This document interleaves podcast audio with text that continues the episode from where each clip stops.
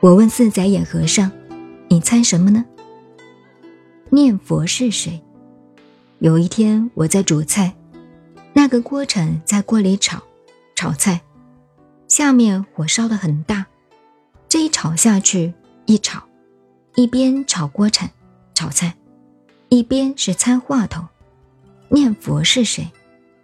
那个锅铲碰到锅啊，啪一下就愣了，定在那里，好像明白了，结果菜也焦了。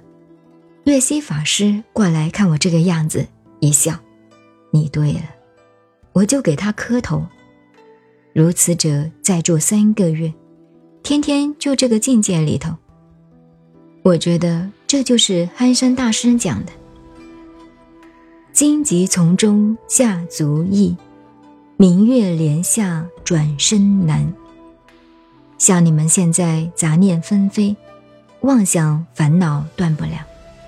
一路都是荆棘、杂草，都是刺你的。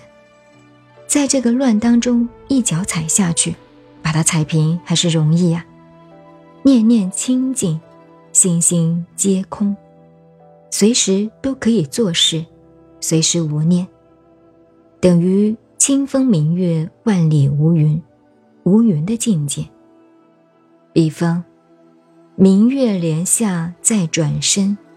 由空再转，再进一步就难了。结果踏过了这一步呢，等于可以到了重关了。你们注意哦，不要随便闭关哦。依禅宗规矩来讲，不破本参不入山，没有入山的住茅棚的资格。不破本参，就是破出关，不到重关不闭关，到了重关再追求进一步。破第三个幕后牢关，那就有资格闭关了。这都是老规矩。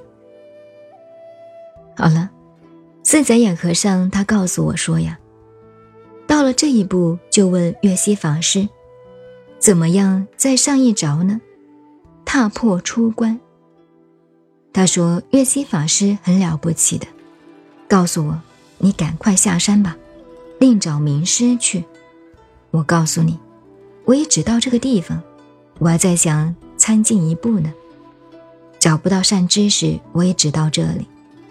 他很诚恳的要我走，你到处参访去，也许找到一个高的，你来告诉我，我也去。